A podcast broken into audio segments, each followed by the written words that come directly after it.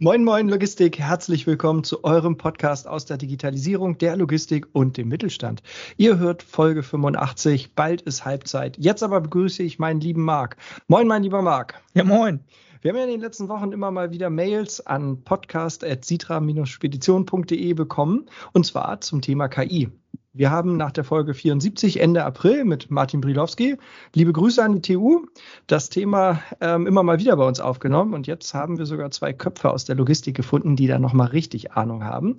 Beide kommen von der Lufthansa Industry Solutions AG, äh, GmbH, AS GmbH, wenn man es richtig sagen würde. Und deswegen sage ich jetzt erstmal Moin nach Frankfurt an Dr. Max Pilong. Ja, gute und besten Dank für die Einladung. Und moin an Steffen Fessler, direkt hier am Tisch. Und moin, grüß euch. Danke für die Einladung. Gerne, schön, dass ihr euch Zeit genommen habt. Marc und ich trinken jetzt ein Bier. Ähm, jeder muss das für sich selbst entscheiden. Meiner war eine Fehlzündung. Ja, ist nicht schlimm. ja, mit Fehlzündung kennt man sich ja in der Luftfahrt nicht mehr, nicht mehr so aus, seitdem es kaum noch Kolbenmotoren da gibt. Ähm, bei der Lufthansa fliegt man ja nicht nur ab, sondern ja auch auf Beratung. Was macht äh, die Lufthansa Industry Solutions GmbH eigentlich? Genau, also das ist tatsächlich immer ja so eine spannende Frage, die ich auch gerade mit Leuten, die uns halt noch nicht kennen, inhaltlich äh, immer erstmal verwunderte Blicke ernte. Also weil mit Lufthansa verbindet man ja logischerweise durch unsere Historie immer Flugzeuge, Fliegen, Urlaub, Geschäftsreisen.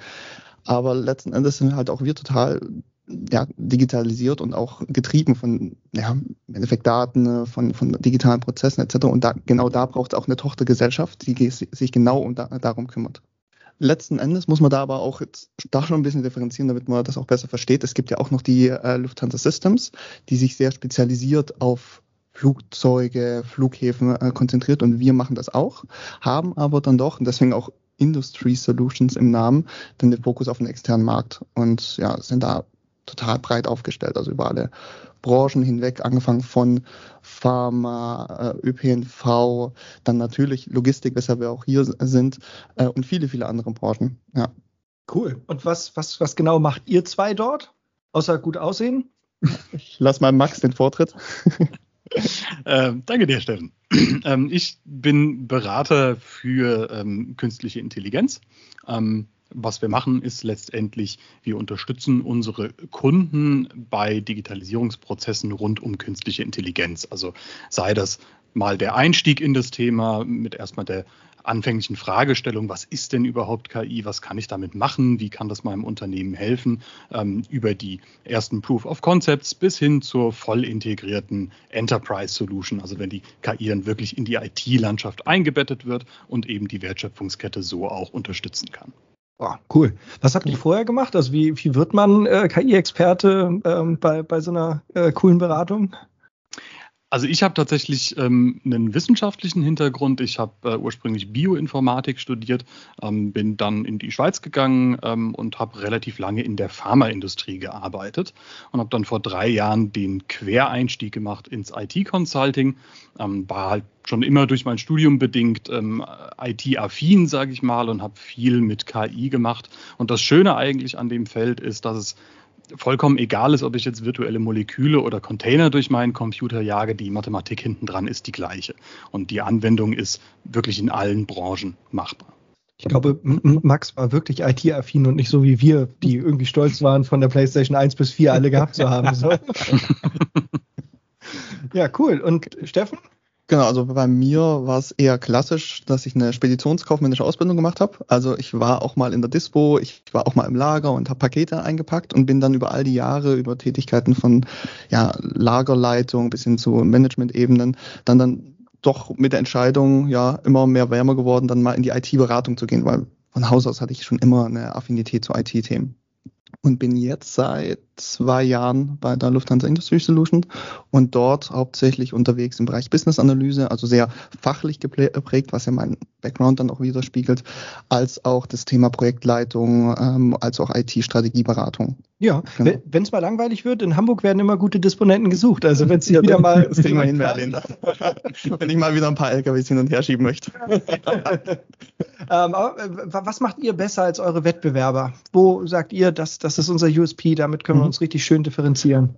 Also das ist tatsächlich, das, was ich jetzt so von mir erzählt habe, ist eigentlich genau einer der USPs, dass wir nämlich nicht, nicht nur reine Informatiker haben, und wie wir manchmal sagen, so unsere, unsere Nerds so gesehen, äh, sondern wir haben einfach auch Leute aus, aus den Fachdisziplinen. Wir haben Leute wie zum Beispiel Max, aus, der aus der Pharma kommt. Wir haben Leute wie mich, die aus der Logistik kommen und das Doing kennen im Alltag. Äh, und das unterscheidet uns schon sehr stark von den ja, BCGs und McKinseys dieser Welt, dass wir halt nicht nur schnacken, sondern äh, wir setzen auch mit um. Also da heißt halt auch Ärmel hochkrempeln. Und das ist tatsächlich was, was die Kunden sehr, sehr schätzen. Ja, cool. Also bei uns im Studium hieß es immer, IT ist, wenn die Armbanduhr über den Bizeps rutscht.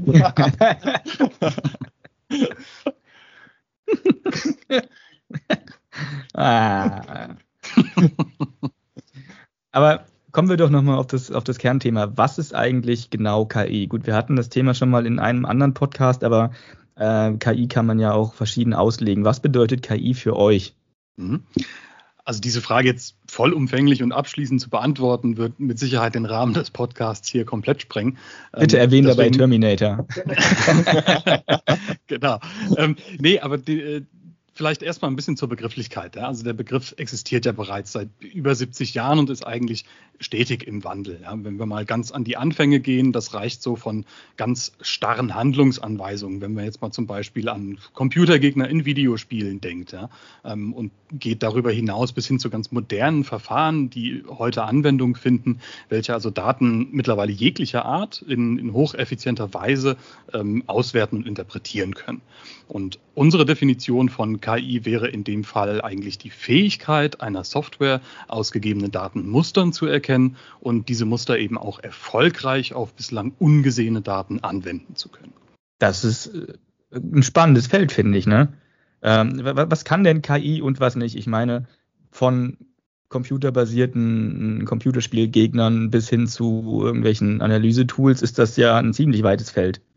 Genau, genau. Da, können wir, da kommen wir vielleicht dann auch wieder auf den Terminator zurück.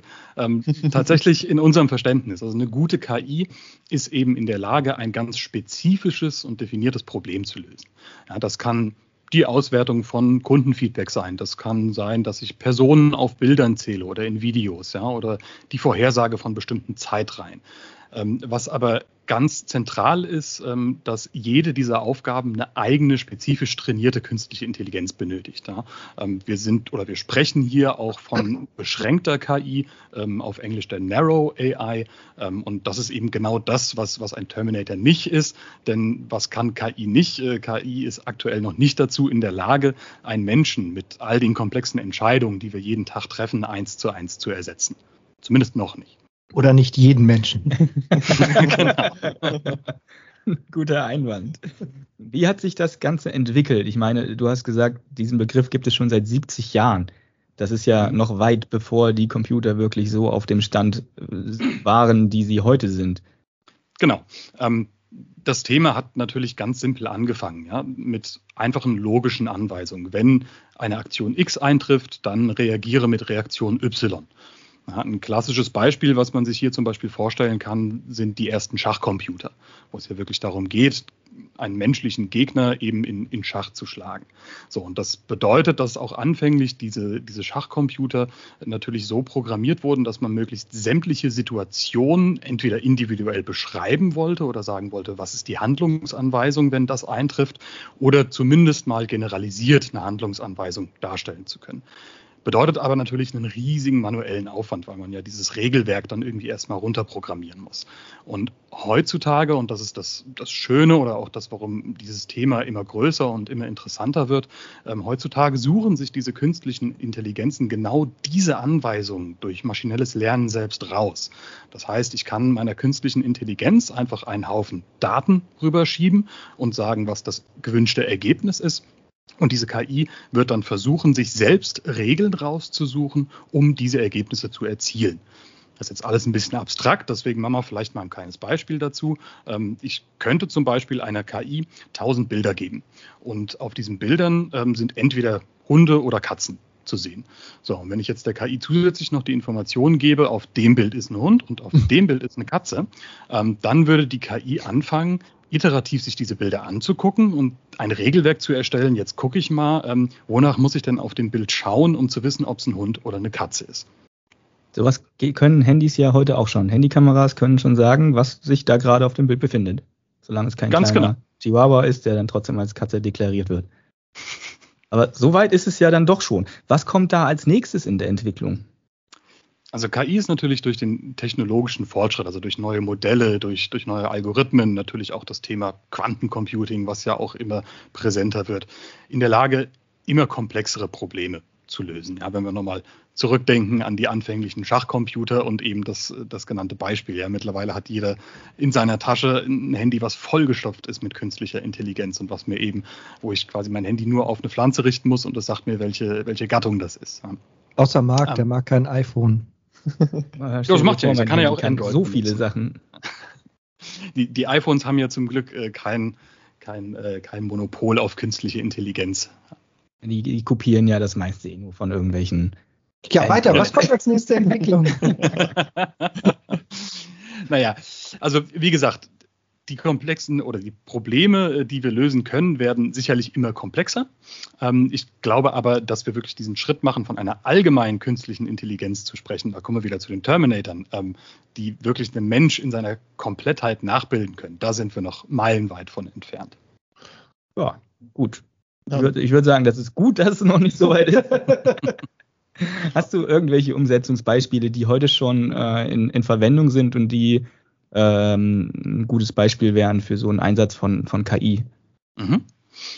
Ja, klar, wir haben natürlich viele Kundenprojekte in verschiedenen Branchen, in verschiedenen Bereichen und ähm, prinzipiell, was, was eigentlich immer ähm, der gemeinsame Nenner von diesen Projekten ist. Es geht eigentlich darum, ähm, nicht den Mensch zu ersetzen, sondern dem Menschen ähm, Aufgaben abzunehmen, die sehr mühsam sind oder, oder die sehr kleinteilig sind, wo der Mensch eigentlich sagt, Mensch, ich könnte mich doch mit was viel Interessanterem gerade beschäftigen. Ein Beispiel für sowas wäre zum Beispiel das Sortieren von Feedback. Ja, um mal kurz in der Luftfahrt zu bleiben, wir haben ja äh, in der operativen Ausführung im Fluggeschäft, haben wir ja jeden Tag täglich äh, Tausende von Kommentaren, die irgendwo an einer zentralen Stelle anlaufen. Ob das jetzt die Info über eine defekte Klimaeinheit in einem der Flugzeuge ist, ja, ob das Hühnchen zu trocken, die Pasta überkocht oder der Champagner zu warm war. All dieses Feedback wird in zentralen Anlaufstellen gesammelt und manuell gesichtet, ja, um es dann an die entsprechenden Abteilungen weiterzuleiten, der Küche zu sagen, Mensch, mach doch die Spaghetti vielleicht mal zwei Minuten kürzer ins Wasser oder äh, gib dem Hühnchen mal noch ein bisschen weniger Zeit in der Mikrowelle. Und diese manuelle Verarbeitung von sowas kann einen enormen Aufwand bedeuten. Wenn man sich vorstellt, da sitzt wirklich jemand, liest sich jeden Kommentar durch, sagt, okay, worum geht's hier? Hm, ums Essen muss ich mal wieder den aus der Küche ansprechen oder wie auch immer. Ja? Ähm, Und solche Aufgaben durch eine KI erledigen zu lassen, ist zum einen super effizient, weil das können KIs sehr gut aus Texten Informationen extrahieren und ein generelles Thema in einem Text finden. Und zum anderen habe ich natürlich die Möglichkeit, wenn ich sowas durch eine KI erledigen zu, lasse, ähm, sowas zum einen rund um die Uhr machen zu lassen. Ja, ich, schläft ja nicht die KI, wird auch nicht müde, hat auch keine Ermüdungserscheinung, wie das bei einem äh, menschlichen Bearbeiter der Fall ist. Und dann habe ich die Möglichkeit, dass ich meine Mitarbeiter auf das tatsächlich, ja, auf die komplexeren Feedback-Kommentare konzentrieren können, beziehungsweise auf die tatsächliche Lösung des Problems fokussieren. Und das, das ist tatsächlich genau ein Punkt, den man vielleicht auch mit in Speditionen übernehmen könnte. Nämlich, wo, wo wir sagen immer, nicht im, sofort im Großen denken, mit dem großen Wort KI und dann stellt man sich jetzt irgendeinen so künstlichen Mensch vor, der da alles durchrechnet. Aber tatsächlich sind es die einfachen Fragen. Wie in dem Beispiel von, von Max gerade erzählt, hat das Essen geschmeckt? Waren die Getränke in Ordnung? Das sind die einfachen Fragen. Und übertragen auf eine Spedition kann das zum Beispiel sein, waren äh, die Pakete auf dem LKW? Ist die Kommissionierung erfolgreich durchgeführt worden im Sinne der Stückzahl, im, was auch immer für Parameter dann eine Rolle spielen? Die einfachen Fragen sind es tatsächlich, die bei KI eine Rolle spielen und dann erst ins Größere denken. Ja, das macht ja, glaube ich, auch Sinn, ja. ähm, wenn, wenn wir da vor allen Dingen darüber sprechen, dass ja am Ende, das werdet ihr hoffentlich gleich nochmal erzählen, weil das ist für mich natürlich auch immer noch so ein, so ein riesengrauer Bereich, ähm, wie, wie die KI eigentlich funktioniert. Und ich, äh, am Ende sind es ja Daten, die ausgewertet werden. Ähm, und äh, ich glaube, da, da ist, glaube ich, die, eine große Herausforderung, das überhaupt erstmal für sich zu systematisieren. Was brauche ich für Daten? Wie müssen die beschaffen sein, damit ich meine Frage beantworten kann, damit ich quasi die ja. Lösung dafür finde. Ne? Äh, ihr habt ja jetzt nur irgendwie auch mit, mit den verschiedensten Projekten immer zu tun und beschäftigt euch da jetzt schon seit Jahren äh, mit dem Thema KI. Was war eigentlich euer Lieblingsprojekt dabei? Hm. Also das ist für, für mich, muss ich sagen, wirklich schwer zu sagen. Ja? Also jedes Projekt bringt natürlich spannende Herausforderungen mit sich. Ähm, Steffen hat es eingangs schon erwähnt. Man muss sich meistens in einen komplett neuen Businessprozess einarbeiten, schauen, wo drückt denn der Schuh entlang der Wertschöpfungskette ähm, und dann eben genau diese Problematik versuchen mit einer KI zu lösen. Prinzipiell sind diese Projekte für mich immer wieder interessant. Natürlich haben ähm, Projekte, wo wir jetzt zum Beispiel Videos auswerten, das ist natürlich noch ein bisschen neuer, ein bisschen edgier, ein bisschen sexier.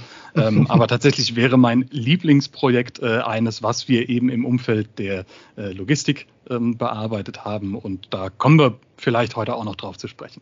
Cool. Was waren so große Herausforderungen oder was sind eigentlich so große Herausforderungen in so einem Projekt? Du sagtest jetzt ja schon, äh, sich, sich da in neue Prozesse einzuarbeiten. Ist es das Große oder ähm, gibt es die Herausforderung woanders? Tatsächlich würde ich hm, sagen, also jetzt mal so sich in die Businessprozesse einzuarbeiten und dann dementsprechend eine KI zu trainieren auf den Daten, ähm, die zu einem guten Ergebnis führen ähm, das ist für mich immer der spannendste Teil des Projektes. Ja? Ähm, ist aber nicht die größte Herausforderung meistens.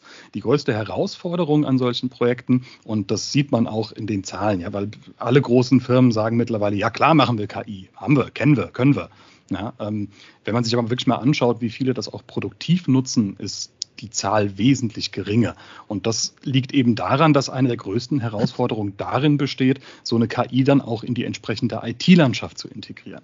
Ja, also man kann eine KI nicht einmal trainieren, äh, irgendwo auf den Server stellen und dann ewig nutzen. Ja, also man muss da wirklich regelmäßig überprüfen, wie gut ist die Performance. Ja, muss ich vielleicht die KI nochmal neu trainieren, wenn ich neue Daten zur Verfügung habe? Es ist ja auch so, dass sich die Geschäftslage zum Beispiel ändert oder neue Informationen hinzukommen, die die KI noch nicht kennt, die ich vielleicht nochmal mit einbeziehen muss ins Training. Und diese iterativen Prozesse für den Kunden dann letztendlich verständlich aufzusetzen, sodass auch der Fachbereich da Nutzen von hat, ist eigentlich immer die größte Herausforderung an diesen Projekten. Mhm. Also ist das mehr als nur KI in der Gärtner zu sein? Fiel mir gerade ein, irgendwie äh, als Wortspiel könnt ihr gerne nutzen, aber Rechte bleiben bei uns. Der, der KI in der, der, der Gärtner, ah. ähm, vor allen Dingen die Leute anzuborden. ähm, wie, wie, geht man denn dabei vor? Habt ihr da eigentlich feste Programmabläufe, dass ihr sagt, Mensch, also ähm, am äh, Face-In fürs Projekt sieht immer so aus, dann sind das die und die und die Schritte, die wir immer gehen müssen und am Ende kommt das Ergebnis bei raus? Ähm, also ich würde sagen, was eigentlich alle Projekte gemeinsam haben, ist erstmal die auch schon von Steffen eingangs angesprochene Auseinandersetzung mit dem Fachbereich. Ja, also mich wirklich mit den Experten zusammenzusetzen und zu sagen, wie sehen denn die Prozesse aus? Wo können wir ansetzen? Und wie würdet ihr das lösen? Denn letztlich geht es ja darum, das Expertenwissen zu nutzen, um eine möglichst gute Grundlage für eine KI zu bilden. Um schon mal zu sagen, ich habe schon mal ein Stück weit ein Gefühl dafür, ähm, in welche Richtung es geht. Der zusätzliche Effekt einer KI kommt dann eben noch on top. Und das heißt, man muss am Anfang erstmal beleuchten, was ist eigentlich das Problem, das ich lösen möchte, wie möchte ich es lösen und was natürlich in einem äh, Setting von der Beratung äh, immer wichtig ist, äh, ist es denn auch ein Business Benefit, wenn ich dieses Problem löse. Und das ist eigentlich das Allerwichtigste. Ja? Also mhm. ähm, wenn ich jetzt würde ich einfach mal so sagen, ja, wenn, wenn von Tag eins an äh, eine vollumfängliche KI mit Systemintegration und Business Benefit versprochen wird, dann sollte ich als Kunde misstrauisch werden.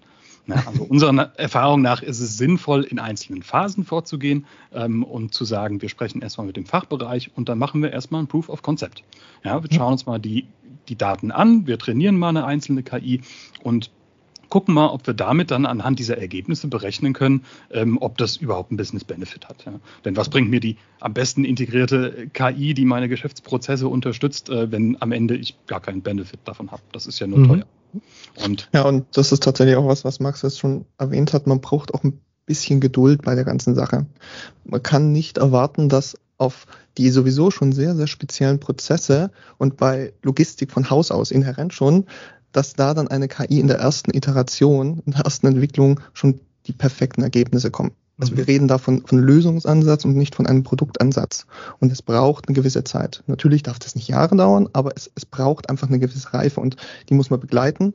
Und die Erwartung, die manche, manche Kunden, die da an uns antreten, am Anfang haben, nach dem Motto, oh ja, ich setze hier eine KI im Sinne eines Moduls in meine Landschaft ein, die versuchen wir schon sehr, sehr früh einfach dann ja ein bisschen zu nehmen, weil wie Marc schon gesagt hat, wenn wir das versprechen würden, dann würden wir letztlich wirklich lügen, weil das ist so nicht umsetzbar. Mhm. Aber die, ich glaube, die Frage nach der Dauer, die stellt sich immer, wenn, wenn man mhm. äh, irgendwie einen Berater holt, ja. dann sagt man ja natürlich, okay, ja, ja, alles gut, wie, wann können wir das einsetzen? Ähm, kann man mhm. da überhaupt äh, irgendwas zu sagen, dass man sagt, hm, also in der Regel dauern so Projekte x Monate oder? Also man muss zunächst natürlich ein Stück weit den Projektscope definieren. Ja? Also ähm, das ist genau dieser Punkt, den ich auch eben angesprochen habe. Wir gehen da in Phasen vor, ähm, so eine POC-Phase, ja, mit wir nehmen uns mal die Daten der Kunden, schauen mal rein, bewerten die mal, kann man damit ein Problem entsprechend effizient lösen mit einer KI. Sowas kann super schnell gehen. Das kann man in, in ein paar Wochen schon durchführen. Ja? Und dann hat man zumindest mal eine Indikation darüber, ob es sich lohnt, weiter zu investieren oder eben nicht. Und dann kommt eben, wie vorhin schon angesprochen, der Teil der Integration in eine, in eine IT-Landschaft. Und das ist tatsächlich meistens der wesentlich größere Teil. und ich glaube auch vor allen Dingen, denn die, die Mitarbeiter fit zu machen äh, auf, auf das neue Tool. Das ist halt also nicht einfach nur so als, ja, ist witzig, wir benutzen sowas prinzipiell, aber nicht immer, ähm, das, das quasi in den Arbeitsalltag zu implementieren, dass das dann halt mhm. auch wirklich seinen kompletten Nutzen entfaltet, weil man es auch nutzt und nicht nur einfach so, guck mal, zum Angeben kann ich dir mal zeigen, haben wir, aber wir brauchen es eigentlich nicht. Ja. Mhm. Ähm, was waren so große Learnings? Weil ähm, viele äh, überlegen sich ja natürlich auch, hm, da werden wir auch gleich noch drauf zu sprechen kommen, ähm, wo, wo können wir eine KI einsetzen? Wie könnte das vielleicht auch für die Spedition, für die Logistik funktionieren? Was sind so Learnings, die ihr uns schon mal mitgeben könntet? Also Steffen hat es eben schon erwähnt, es ist eigentlich enorm wichtig, zum frühestmöglichen Zeitpunkt erstmal ein gemeinsames Verständnis zu schaffen. Ja, was, was kann KI, was kann KI nicht? Ja, und ähm, für mich eins der größten Learnings jetzt, und das war unabhängig von der Branche, das war in der Pharmaindustrie so, das ist in der Logistik so, im Finanzwesen so. Ähm, man muss erstmal den Fachbereich abholen und man muss dem Fachbereich vor allem auch eine entsprechende Transparenz bieten. Ja, warum hat sich jetzt eine KI für ein bestimmtes Ergebnis entschieden. Ja? Also die, die hochwert, hochwertigste KI nützt mir nichts, wenn sie auf Seiten des Fachbereichs keine Akzeptanz erfährt. Und das ist ja das, was du letztlich auch gerade schon angesprochen hast. Ne? Was, was macht dann der Fachbereich da draus? Nutzt er das wirklich oder macht man es nur, um KI zu machen? Ist, ist das kompliziert, äh, Leute onzuboarden, die damit noch überhaupt keine Ahnung haben? Weil das ist ja eigentlich letztendlich für uns, äh, jedenfalls aus der Erfahrung heraus, immer, immer so ein, so ein ähm, wichtiger Faktor, wenn wir Mitarbeiter schon früh integrieren in ein Projekt, was wir später umsetzen wollen. Ähm, ist das bei KI überhaupt möglich oder braucht es da einfach ein, ein ganz, ganz breites theoretisches Fachwissen, um mitreden zu können? Also prinzipiell ist es meiner Meinung nach immer möglich. Man kann man muss ja nun nicht das, das Modell, das neuronale Netz hinten dran in allen ein, Einzelheiten erklären und äh, der Fachbereich muss auch nicht wissen, äh, was die Learning Rate ist oder das Momentum. Ähm, man muss halt einfach die Thematik so runterbrechen, dass es für einen Fachbereich verständlich ist. Und was da enorm hilft, ist, wenn man eben in der Modellauswahl solche Modelle wählt, die auch nachvollziehbar sind. Also das ist ein ganz wichtiges Konzept, ähm, wenn es darum geht, Akzeptanz von einem Fachbereich äh, zu bekommen, dass man keine Blackbox baut. Dass man nicht sagt, da gehen Daten rein und hinten kommt was raus, was ich nicht erklären kann. Und äh, das ist aber nochmal ein eigenes Feld für sich. Das nennt sich Explainable AI, ähm, in dem wir auch unterwegs sind, was eben genau das versucht. Genau versucht, solche Modelle dann später auch zu rationalisieren und auch für einen Menschen verständlich aufzuzeigen, warum habe ich mich entschieden, so wie ich mich entschieden habe. Das ist eigentlich spannend, aber ähm, mich interessiert natürlich jetzt vor allem, wie könnte man das in der Logistik irgendwo einsetzen? Also ganz klassisches Beispiel aus der Logistik. Ähm, das ist, denke ich, für jeden Logistiker relevant, uh, unabhängig vom Transportmedium oder von der Größe des Unternehmens, ähm, ist die Vorhersage von Frachtströmen. Letztlich hat jeder Logistiker ähm, irgendwo ein Umschlagslager, in dem Produktionsplanung betrieben wird oder in dem Produktion betrieben wird. Ja, ich möchte also oftmals wissen, naja, wie sieht es denn aus so nächste Woche, wie viel Fracht erwarte ich denn, wie viel Fracht kommt rein, wie viel Fracht geht raus. Ja, und um das eben möglichst effizient zu gestalten und ähm, eben zum Beispiel auch die Schichtstärken entsprechend zu planen, ähm, kann es enorm hilfreich sein, wenn ich mir eine KI baue, ähm, die mir genau das vorhersagt. Die mir dann am Freitag schon mal vorhersagen kann, was denn nächsten Samstag so an Fracht zu erwarten ist. Ja. Da braucht man. Meisten, ja. Sorry, ich wollte dich nicht unterbrechen. Äh, die meisten Logistiker haben hierfür natürlich erfahrene Schichtleiter. Ja, ähm, bei den meisten ist es so, da steht jemand, der ist seit 15, 20 Jahren im Unternehmen, ähm, der muss meistens nur einmal kurz vielleicht in die Buchungsdaten gucken, dann steckt er nochmal kurz den, den ausgestreckten Daumen in den Wind äh, und sagt dir, nächsten Freitag brauche ich 20 Leute in der Frühschicht. Ja. Ähm, und das ist auch gut so. Und das sind auch genau die Leute, mit denen wir sprechen möchten. Aber gerade jetzt vor dem Hintergrund eines anstehenden Generationenwechsels, mit dem sich ja viele Unternehmen in der Logistik aktuell auch befassen müssen und der zunehmenden Fluktuation bei Mitarbeitern, sollte man sich eben genau über solche Lösungen Gedanken machen, die auch hier wieder natürlich den äh, Stationsleiter mit 25 Jahren Erfahrung nicht ersetzen sollen, aber eben für diesen Generationswechsel ein zusätzliches Tool an die Hand geben sollen, damit man eben datengetriebene Entscheidungen treffen kann. Das heißt, als Grundlage bräuchte man auf jeden Fall große Datenmengen, aber ohne Erfahrung ist es auch schwierig, oder? Absolut, absolut. Die Grundlage ist immer ähm, Daten oder sind immer Daten. Das ist absolut unabdingbar, dass ich natürlich irgendwo Daten oder Aussagen darüber treffen kann, was ist denn in der Historie passiert. Ja, wie viel hatte ich denn letzten Dienstag? Ist super wichtig, um zu wissen, wie viel nächsten Dienstag kommt.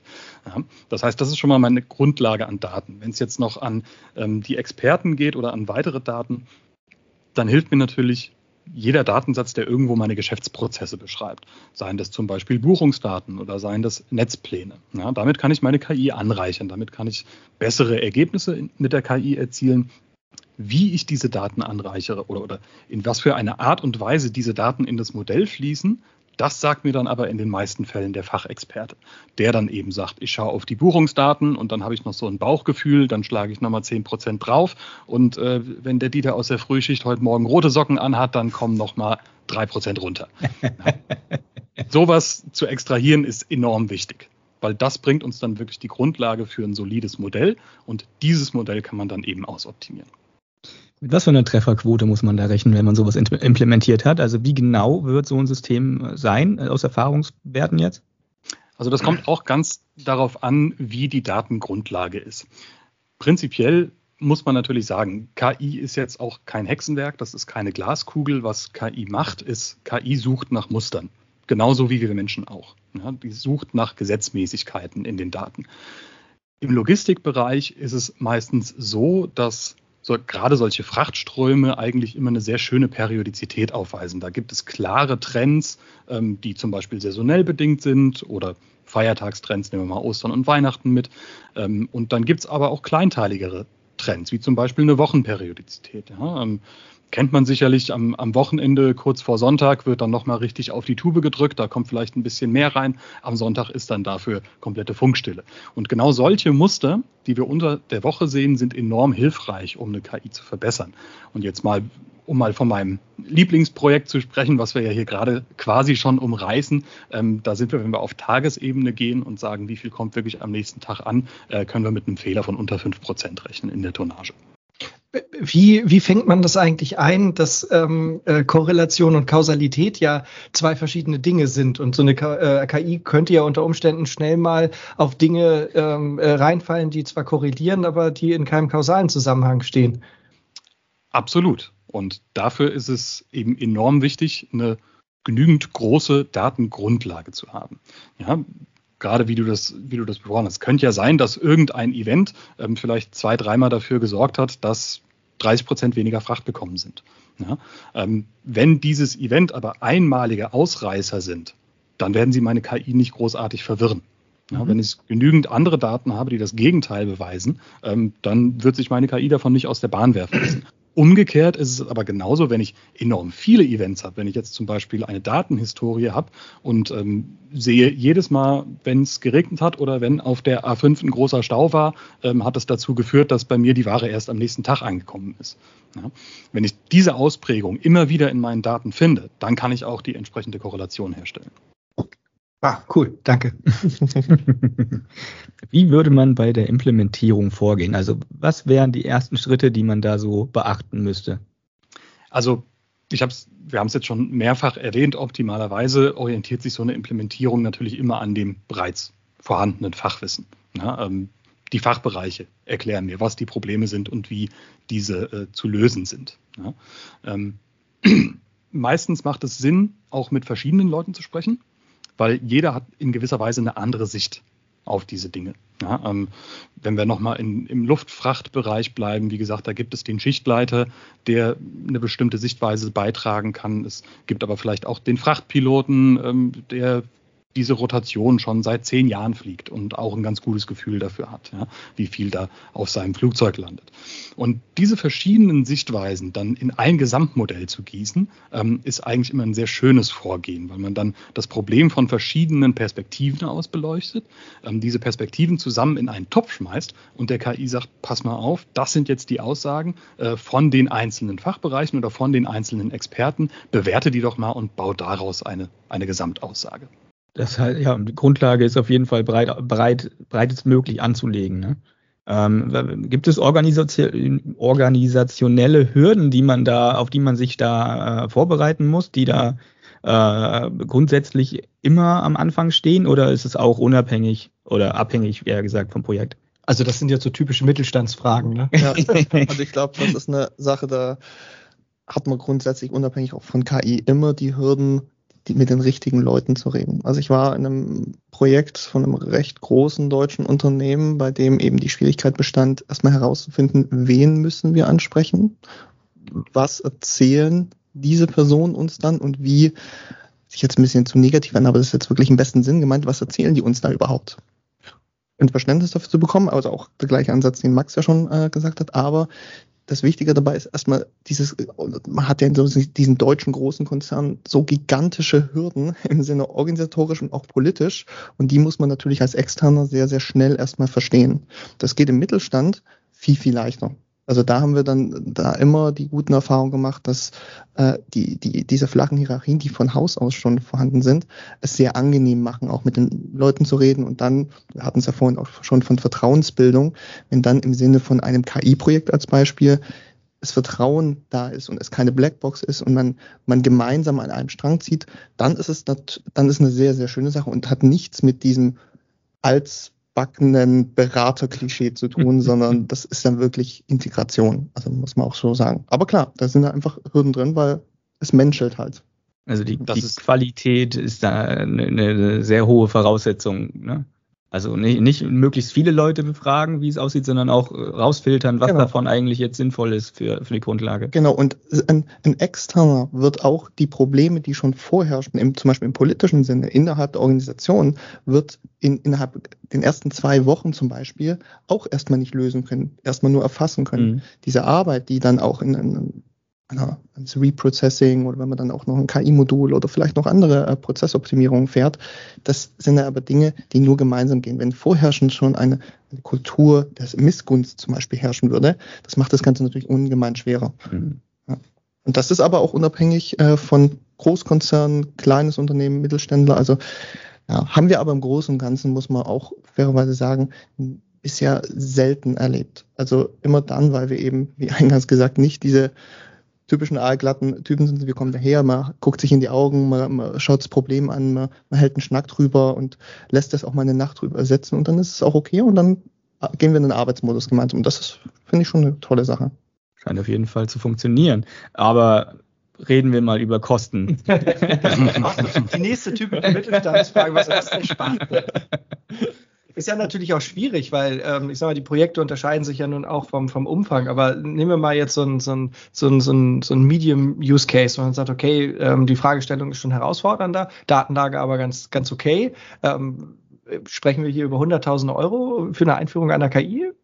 Und da referenziere ich zu der Aussage von Max vorhin, wenn wir jetzt hier eine Zahl nennen, dann wäre das absolut unseriös. ich glaube, Max, du kannst mir da zustimmen. Was letzte Kann ich zustimmen, genau.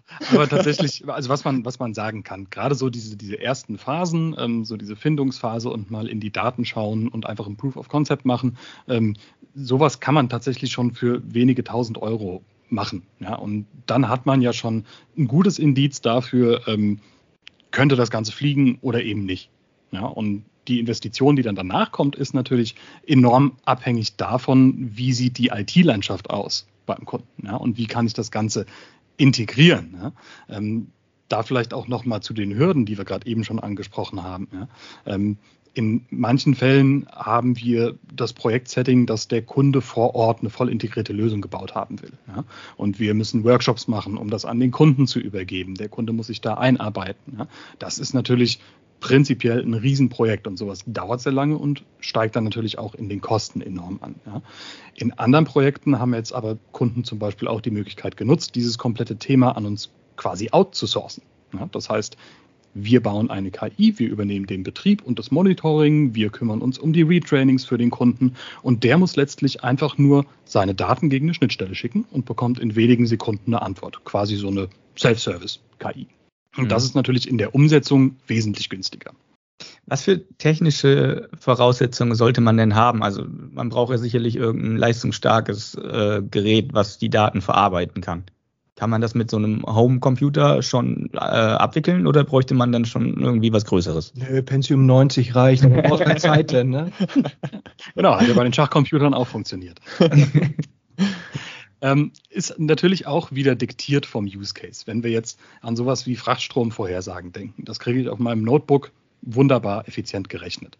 Ja, wenn es jetzt natürlich in komplexere Modelle geht und, und Bildauswertung dabei ist, dann ist es vielleicht besser, wenn ich mir Gedanken mache, ob ich nicht mal zu dem einen oder anderen Cloud-Dienst mir vielleicht äh, eine Anfrage beantworten lasse. Ähm, was aber viel wichtiger ist, und, und das ist eigentlich, das rückt immer mehr in den Vordergrund, dass die Ausführung von solchen Modellen an sich ist eigentlich kein Problem. Wie gesagt, jeder von den drei großen Hyperscalern hat mittlerweile wunderbare Standardprodukte, um solche Modelle zu bauen, zu warten und ausführen zu können. Was aber als Voraussetzung in der Firma da sein muss oder beim Kunden da sein muss, ist natürlich eine adäquate Datengrundlage. Ja, ich habe zum Teil Projekte gehabt, wo äh, mir Leute gesagt haben, Daten, ja klar, habe ich noch und nöcher, 5000 Datenpunkte. Und dann sind sie vorbeigekommen äh, mit Ordnern und ausgedruckten PDFs. Ja, ja na klar. Bitteschön. Ähm, das muss natürlich ein Stück weit schon gelöst sein. Also ich brauche natürlich schon ein Stück weit eine digitalisierte Infrastruktur, bei der ich auf meine Daten zugreifen kann und bitte am besten auch in der zentralisierten Art und Weise und nicht in zehn verschiedenen Datenbanken mit äh, nicht verjoinbaren Unique Keys und so weiter und so fort. Also ihr merkt, das wird schon etwas technischer jetzt. Ja, ja wir haben ja da an, an, vielen Stellen schon drüber geredet. Das zeigt jetzt aber halt auch schon wieder, dass äh, Digitalisierung einem, einem Reifenprozess ja auch unterliegt. Äh, wenn, wenn wir jetzt, äh, wir sprechen jetzt über KI und ähm, wir würden jetzt halt auch so ein paar, äh, sagen wir mal, Anwendungsfälle für uns einfallen und ich merke dann halt, ja, wir brauchen Daten. So, aber wir sind auch jetzt erst mit einem modernen Transportmanagementsystem in der Lage, alle die Daten, die wir denn wirklich brauchen, auch zu aggregieren und so, sagen wir mal, so aufzubereiten, dass wir die halt auch auswerten können.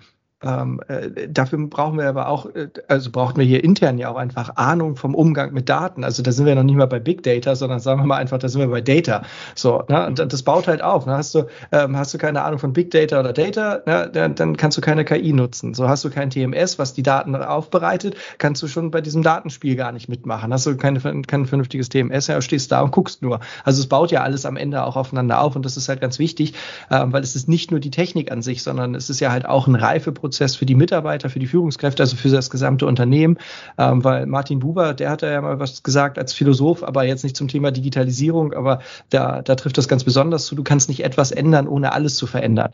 Und das ist da genau das Gleiche. Nur das TMS einzusetzen, Neues, ne, ändert nichts. Wenn die Prozesse alt sind und die Leute, die Mitarbeiter das genauso benutzen wie das vorherige Programm, hast du nichts am System verändert, sondern du musst immer alles ändern.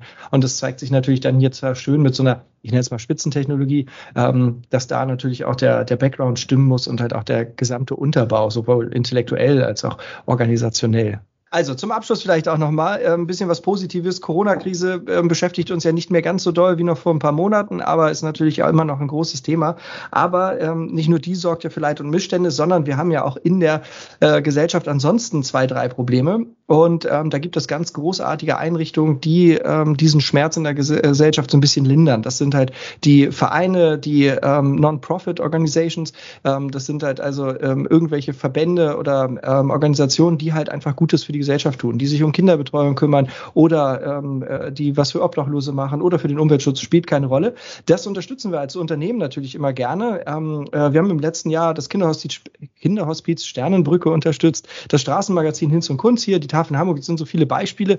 Ähm, und äh, wir sind letztes Jahr ja auch im Rahmen des Hanse Runs dafür gelaufen. So, ich bin dieses Jahr noch fauler als letztes Jahr Deswegen haben wir gesagt, gut, dieses Jahr laufen wir nicht, ähm, sondern wir machen es ganz einfach. Ähm, wir wollen, dass diese großartigen unter, äh, Organisationen weiterhin unterstützt werden. Und deswegen entscheiden unsere Gäste dieses Jahr, welche gemeinnützigen Organisationen wir unterstützen. Vorteil, wir spenden. Mhm. Zweiter Vorteil, ich muss nicht laufen und deswegen spenden wir für jeden Gast in unserer Sendung 100 Euro. Und deswegen meine Frage, Max, Steffen, wohin gehen eure Spenden?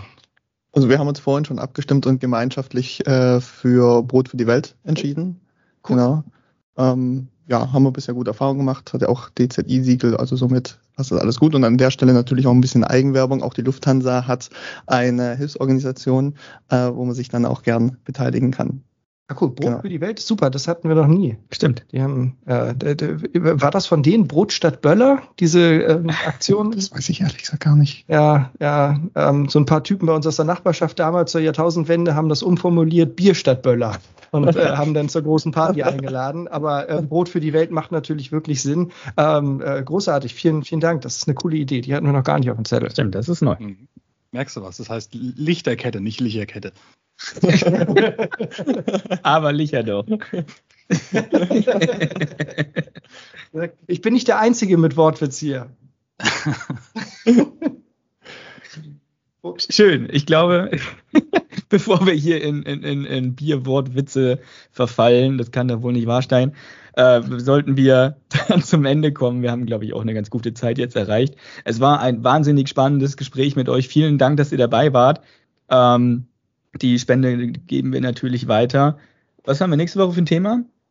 Oh. Halbzeit. Neues vom Grill. Neues. Wir wollten mal am Grill eine podcast Haben wir nicht schon die neue Rubrik dann?